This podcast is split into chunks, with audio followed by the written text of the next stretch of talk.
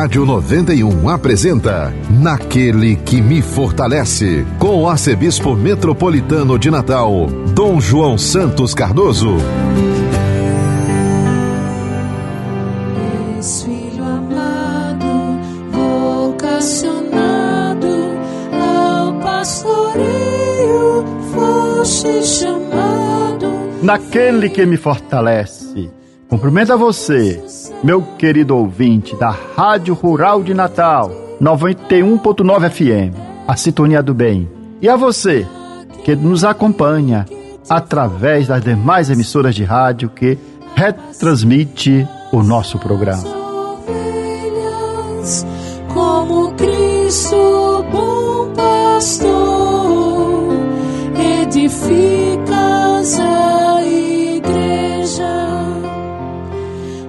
E a Deus, através da Virgem Maria, dirijamos a nossa oração. Ave do mar estrela, bendita Mãe de Deus, fecunda e sempre virgem, portal feliz dos céus. Ouvindo aquele ave do anjo Gabriel, mudando de Eva o nome, trazei-nos paz do céu. Ao cego iluminai, ao réu livrai também, de todo mal guardai-nos e dai-nos todo bem. Mostrai ser nossa mãe, levando a nossa voz a quem por nós nascido dignou-se vir de vós. Suave mais que todas, ó Virgem sem igual, fazei-nos mansos puros, guardai-nos contra o mal. Ó, dai-nos vida pura, guiai-nos para a luz, e um dia ao vosso lado possamos ver Jesus. Louvor a Deus, ó Pai, e ao Filho sumo bem, com seu divino Espírito, agora e sempre. Amém. Oremos, ó Deus Todo-Poderoso, pela intercessão de Maria, nossa mãe, socorrei os fiéis que se alegram com a sua proteção, livrando-os de todo mal neste mundo e dando-lhes a alegria do céu. Por nosso Senhor Jesus Cristo, vosso Filho, na unidade do Espírito Santo. Proclamação do Evangelho com Dom João Santos Cardoso. O Evangelho deste segundo domingo do tempo da Quaresma, do ano B, é de Marcos, capítulo 9, o versículo de 2 a 10. Assim narra São Marcos. Naquele tempo, Jesus tomou consigo Pedro, Tiago e João e os levou sozinhos a um lugar à parte, sobre uma alta montanha, e transfigurou-se diante deles. Suas roupas ficaram brilhantes e tão brancas, como nenhuma lavadeira sobre a terra poderia aluvejar. Apareceram-lhe Elias e Moisés e estavam conversando com Jesus. Então Pedro tomou a palavra e disse a Jesus: Mestre, é bom ficarmos aqui. Vamos fazer três tendas: uma para ti, outra para Moisés e outra para Elias. Pedro não sabia o que dizer, pois estavam todos com muito medo. Então desceu uma nuvem e os encobriu com sua sombra.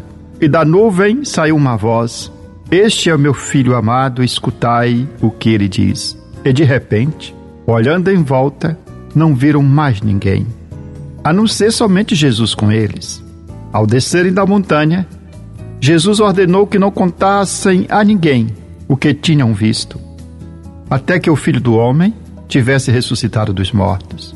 Eles observaram esta ordem, mas comentavam entre si o que queria dizer ressuscitar dos mortos. Palavra da salvação, glória a vós, Senhor.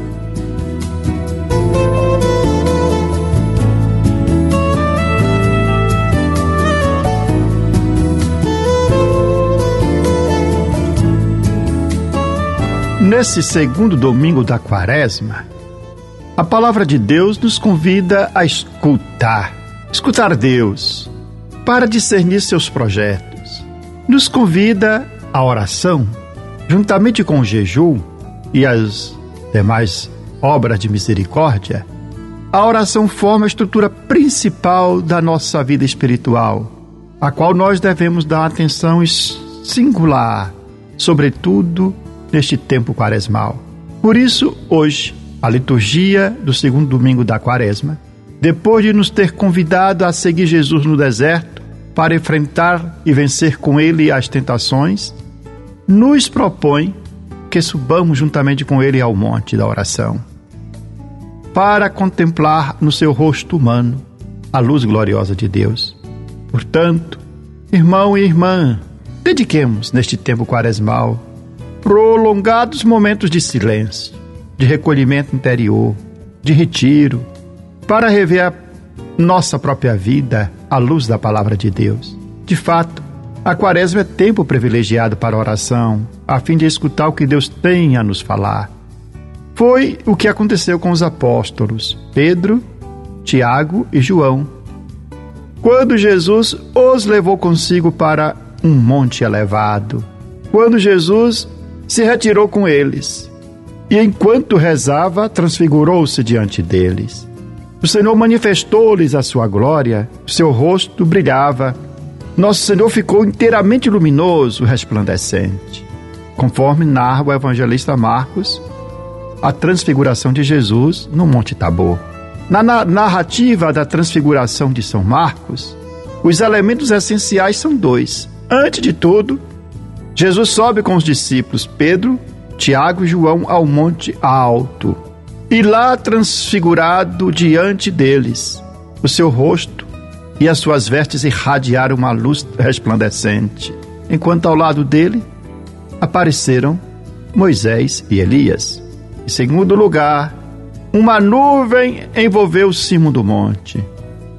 E enquanto estavam atônitos diante do Senhor transfigurado, que discorria com Moisés e Elias, Pedro Tiago e João foram repentinamente envolvidos por uma nuvem, da qual saiu uma voz que proclamou: Este é o meu filho muito amado, escutai-o. O mistério da transfiguração não deve ser separado do caminho que Jesus irá percorrer. E o caminho que o Senhor percorreu passou pela cruz. Decididamente, nosso Senhor vai cumprir a sua missão, sabendo que para alcançar a ressurreição, deverá passar pela paixão e morte de cruz. Disto falou abertamente aos discípulos, os quais não compreenderam o anúncio de Jesus. Antes, eles recusaram esta perspectiva, a da cruz, porque não pensavam segundo Deus, mas segundo os homens. Por isso, Jesus leva consigo três deles ao monte e revela a sua glória, a sua divindade. Revela o esplendor da verdade e do amor de Deus que nele resplandece.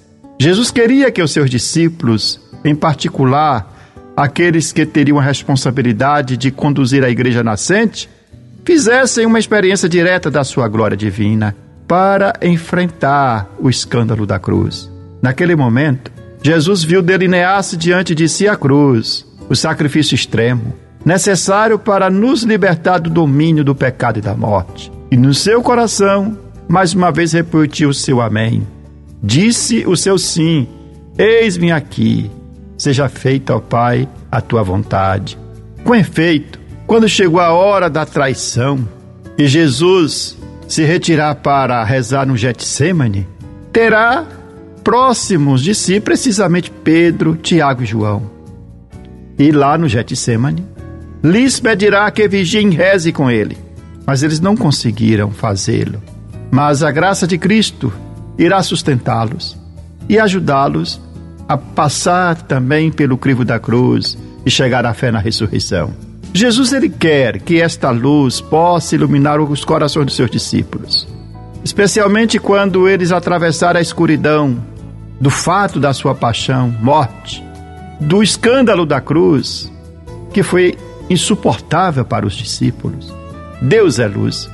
E nosso Senhor deseja doar aos seus amigos mais íntimos a experiência desta luz que habita nele. Assim, depois do acontecimento do Tabor, da transfiguração, será neles o Senhor luz interior, capaz de os proteger das trevas, de modo que assim também nós aprendemos que na noite escura da nossa vida, Jesus se faz presente como luz, lâmpada que nunca se apaga. a transfiguração de Jesus foi, sobretudo, uma experiência de oração. E a oração ela atinge o seu ápice quando nós nos unimos profundo a Deus. E por isso torna-se luz interior. Pois quando nos unimos ao Espírito de Deus e à Sua vontade, formamos uma unidade. Quando se tem a graça de fazer uma forte experiência de Deus, é como se a pessoa vivesse algo de análogo àquilo que aconteceu com os discípulos de Jesus na Transfiguração. Por um momento, a pessoa saboreia algo daquilo que constituirá a bem-aventurança do paraíso. Na experiência de oração, na experiência mística, na experiência de êxtase, nós somos profundamente iluminados por Deus. De alguma forma, antecipamos o céu aqui na terra. Por isso, a nossa primeira reação é falar como Pedro, é bom estarmos aqui. Façamos três tendas. Em geral, é trata-se a experiência de êxtase de algo extraordinário. São momentos breves que, por vezes, Deus concede de maneira especial em vista de preparar as pessoas para grandes provações. Porém, a ninguém é dado a viver no tabor, é dado a viver eternamente na experiência do êxtase, enquanto peregrina nesta terra. Pois a existência humana é um caminho de fé e como um caminho de fé, progride mais na penumbra do que na luz. Mais em, cresce muito mais em momento de obscuridade, até de escuridão total, de que de pleno êxtase. Assim percebemos que a liturgia da palavra, o evangelho proclamado, nos pede de subir com Jesus para a oração. Primeira leitura também destaca a figura de Abraão como um modelo do homem de fé, de oração que vive numa constante escuta de Deus. E na escuta, Abraão deixa Deus ser Deus, não procura manipular Deus para que os fatos ocorram segundo a sua vontade, não de acordo com aquilo que Deus determina. Abraão se coloca numa atitude total de obediência a Deus, mesmo quando seus planos parecem contra os sonhos e projetos pessoais que o patriarca havia cultivado. Com isso, Abraão torna-se o modelo de fé, aquela fé obediente que nós devemos imitá-lo sobretudo nesse tempo quaresmal, para perceber quais renúncias nós devemos fazer segundo aquilo que Deus nos propõe. Deus submete o patriarca Abraão a uma prova dramática, porque não lhe pediu algo, mas pediu a que alguém, o que ele mais amava, a quem ele mais amava, Isaac, o seu único filho, pediu que oferecesse holocausto sobre o um monte. Portanto, Deus pede não apenas o seu filho, em sacrifício, o filho de Abraão em sacrifício, mas o herdeiro da promessa. Deus havia feito a promessa de que Abraão seria pai de um grande povo, seria herdeiro de uma terra. E Abraão se entregou, acreditou na promessa e partiu rumo à terra prometida. Caminhou inteiramente na fé. Agora, Abraão se encontra diante de um Deus que parece retomar o que havia prometido e cuja palavra parece desmentir o que ele havia prometido anteriormente a Abraão, nós podemos nos perguntar por que essa mudança de planos? Deus muda de planos? Quais são na realidade os desígnios de Deus? Abraão deixou tudo e fez o que Deus lhe havia pedido e prometido. Porque agora então mudou, pedindo Isaac, o filho da promessa, seu único filho em sacrifício. Isaac já é fruto da promessa. E agora, portanto, Abraão se encontra diante de um Deus que parece mudar os seus planos. Porém, o que, é que nós percebemos na, na atitude de Abraão? Do princípio ao fim, ele não discute, ele não argumenta, não procura obter resposta para aquele drama incompreensível, mas se silencia, apenas age. Levanta-se de madrugada, prepara as coisas para o holocausto e põe-se a caminho. No monte do sacrifício, constrói o altar amarra a vítima e puxa o cutelo para matar o filho. Mas Deus intervém e salva Isaac, comprova a fé de Abraão. Assim, Abraão aparece como o protótipo do homem de fé, que sabe escutar Deus e acolher os projetos de Deus de forma obediente, com total confiança. Mesmo quando as propostas de Deus resultam incompreensíveis, mesmo quando Deus lança desafios, que interfere nas, nos projetos humanos. A segunda leitura da liturgia da Quaresma, o segundo domingo da Quaresma, nos mostra que o sacrifício de Isaac é o protótipo do próprio Deus que nos ama de forma incondicional. E por isso não poupou seu próprio filho, mas o entregou por todos nós. Jesus Cristo, Filho unigênito e amado de Deus, é a prova do amor de Deus por nós. Por isso, Paulo, na carta aos Romanos, nos lembra: se Deus é por nós, quem será contra nós? Sendo assim, nós, cristãos, nós que depositamos a nossa confiança no Senhor, nada temos a temer e devemos conduzir a nossa vida com serenidade e esperança. De modo que, interpelado pela palavra de Deus do segundo domingo da Quaresma, somos convidados a essa experiência de oração, a subir com Jesus para o Monte Tabor. Mestre, bom é estarmos aqui reunidos bem perto de ti, no silêncio e na paz. Mestre, reunidos no amor, nós viemos ao Monte Tabor para em ti repousar.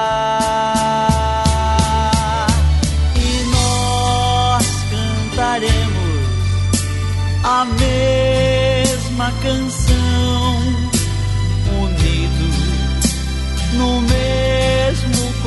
coração. E nós cantaremos a mesma canção, unidos no mesmo coração.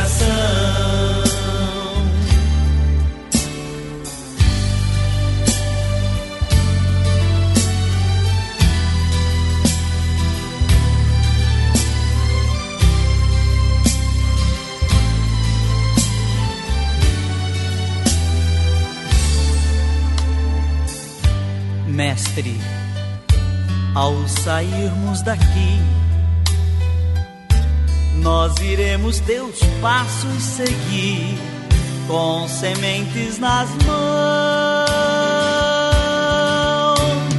Mestre, nós queremos plantar o teu reino em todo lugar e crescer como irmãos.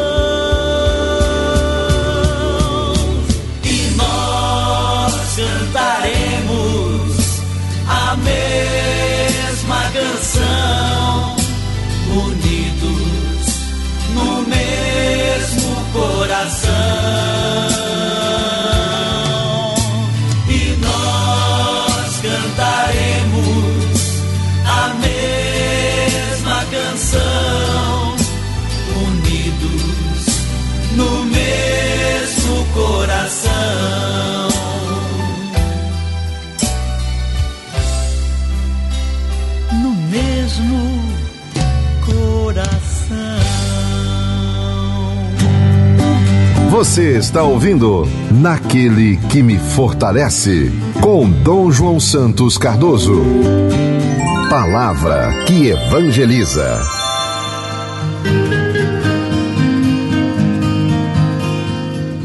O rápido processo de urbanização no Brasil trouxe consigo uma série de desafios para a igreja.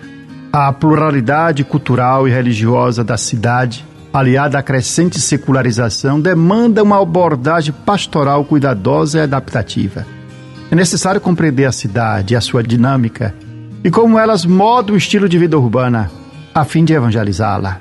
A cidade moderna é caracterizada pela fragmentação social, onde o senso de pertença à comunidade tende a se deteriorar em meio à individualização e ao ritmo acelerado da vida urbana.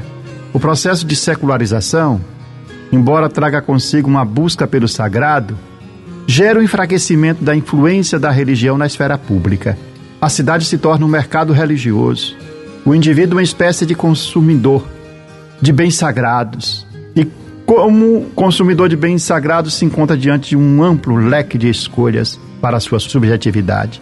A cidade exige uma pastoral que responda à complexidade da sua cultura e da sua mentalidade repensando a metodologia, adotando estratégias e linguagens capazes de alcançar a pessoa no mundo urbano. A pastoral urbana transcende a limitação geográfica da paróquia. É preciso pensar a cidade como um todo. A maioria dos problemas enfrentados por uma comunidade eclesial não se restringe aos próprios limites paroquiais, mas atinge as demais paróquias e permeia toda a realidade urbana. A resposta eficaz a esses desafios exige uma ação conjunta e orgânica entre os sujeitos eclesiais, entre as paróquias, movimentos, associações de fiéis e novas comunidades. Diante desses desafios, a Igreja precisa adotar uma abordagem pastoral proativa e inclusiva. A evangelização urbana requer uma visão otimista da cidade, enxergando-a não como lugar de perdição, mas como espaço para a salvação. A abordagem pastoral na cidade deve priorizar o acolhimento e a proximidade com as pessoas. Isso envolve não apenas ouvir suas angústias e esperanças, mas também acompanhá-las em seu caminho de fé e dedicar espaços de tempo para a escuta. Nesta linha, o sacramento da reconciliação oferece uma oportunidade ímpar de escuta pessoal, de orientação espiritual e de integração da pessoa na vida da comunidade. É lamentável o fato de algumas paróquias não se encontrar um sacerdote disponível ou alguém apto para escutar as pessoas, tanto na confissão quanto na direção espiritual. Em certas sedes paroquiais, especialmente aquelas situadas em áreas densamente povo povoadas ou com grande fluxo de pessoas, deveria ser estabelecido um serviço contínuo de apoio emocional, de escuta e aconselhamento. Esse suporte vai além da simples administração do sacramento da reconciliação.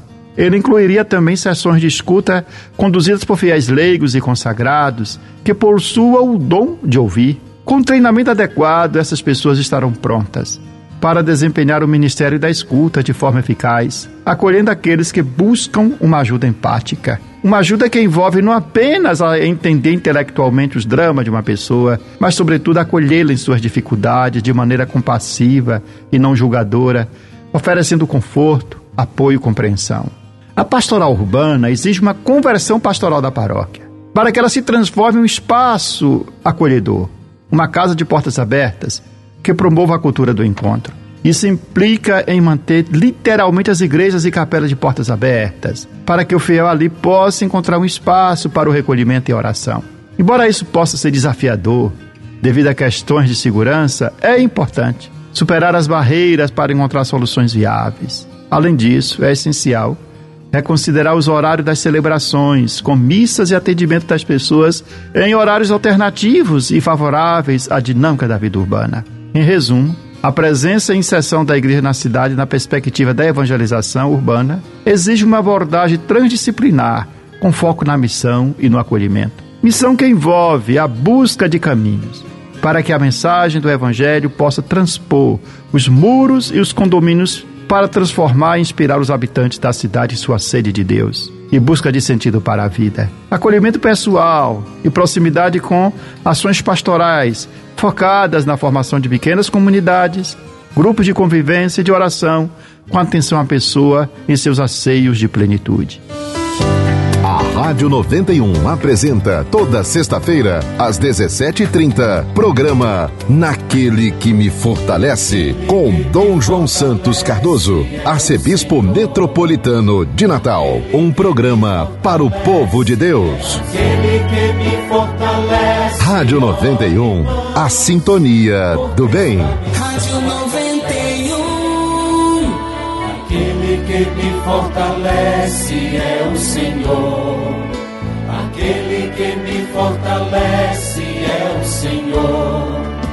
Aquele que me fortalece, ó irmãos, por Cristo a missão acontece.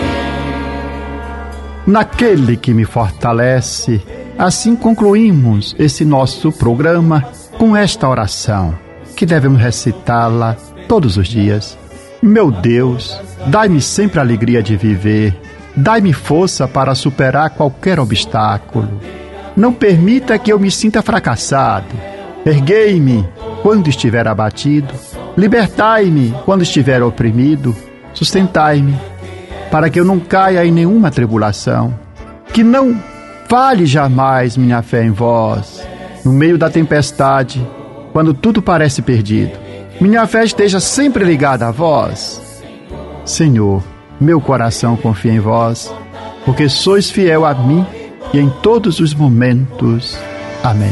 Eu sou o pão que dá vida, o pão para um mundo novo, que nutre, alimenta e sacia o caminhar do meu povo. Seja bendito o nome do Senhor, agora e para sempre. A nossa proteção está no nome do Senhor, que fez o céu e a terra. Que a bênção de Deus Todo-Poderoso, Pai, Filho e Espírito Santo, desça sobre vós e permaneça para sempre. Amém.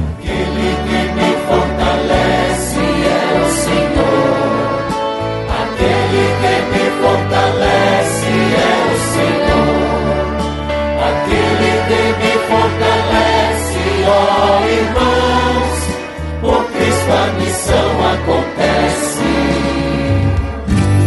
A Rádio 91 apresentou Naquele que me fortalece, com o arcebispo metropolitano de Natal, Dom João Santos Cardoso.